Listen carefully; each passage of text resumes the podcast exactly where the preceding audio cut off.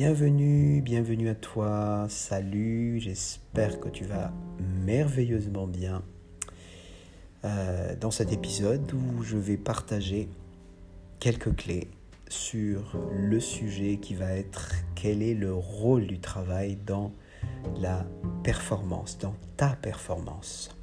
Je m'appelle Jean-Michel, je suis coach, préparateur mental.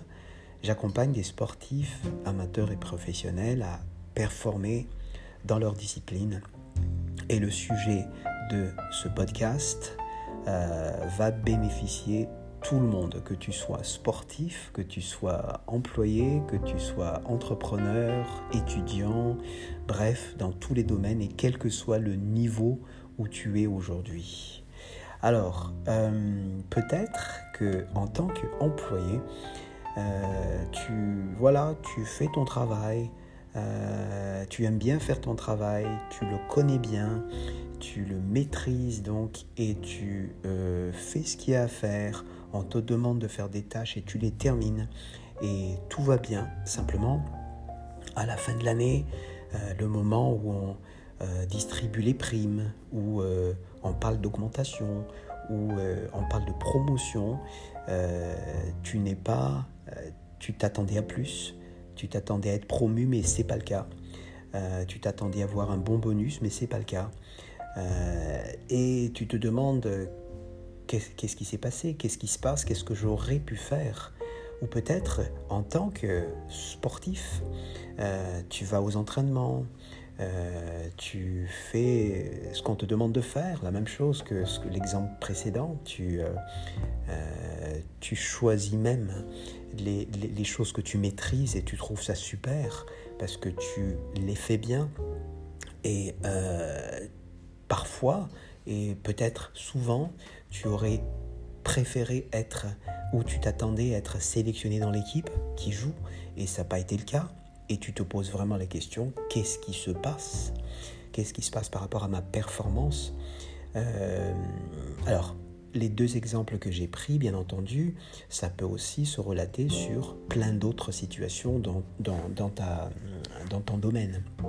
Mais ce qui est important surtout, et c'est les clés que je vais partager aujourd'hui, c'est comment, euh, pourquoi, quelle pourrait être l'explication et qu'est-ce que tu peux faire pour, euh, pour faire en sorte que voilà, tu, tu as ce que tu, euh, toi, tu as ce que tu veux. La première chose à, à vraiment retenir, et ça il faut l'écrire si c'est possible, mais je sais que tout le monde le sait, mais c'est pas toujours le cas, c'est pas toujours quelque chose que l'on fait peut-être naturellement, c'est il n'y a que le travail qui paye. Je répète, il n'y a que le travail qui paye. Alors, euh, quelques exemples.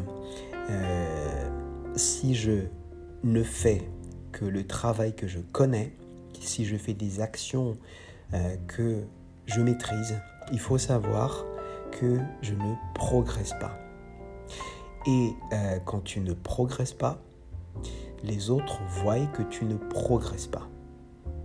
Et en tant qu'employé, le premier exemple que j'avais pris, ton chef va effectivement voir que tu as fait ce qu'on te demandait de faire, mais remarque que tu, ne progresses pas, que tu n'avances pas, que tu ne grandis pas.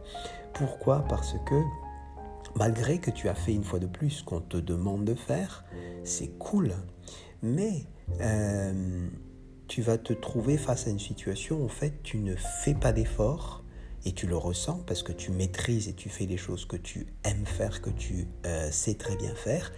Et pour justement euh, avoir ce, euh, ce bonus dont on disait tout à l'heure, ou cette prime, ou les, primes, ou bien la, promotion que tu pouvais espérer, il faut que tu changes l'état d'esprit à savoir, ok, je fais les choses que je maîtrise, mais il faut aussi et ça, il faut vraiment insister là-dessus. Il faut aussi que je me lance dans des choses que je ne connais pas, qui me font peur, qui euh, me font ralentir, avec lesquelles euh, j'ai une certaine euh, hésitation. C'est ceux-là vraiment qui vont te faire progresser et, euh, et, c'est ce qui va faire que tu vas faire la différence, que ce soit dans le sport ou pas, en tant qu'étudiant, en tant que euh, chauffeur de taxi ou autre. Euh, il faut vraiment que tu te lances dans des choses que tu ne connais pas. hier, j'ai entendu une interview de Arnold Schwarzenegger, mondialement connu, qui a excellé dans trois domaines différents.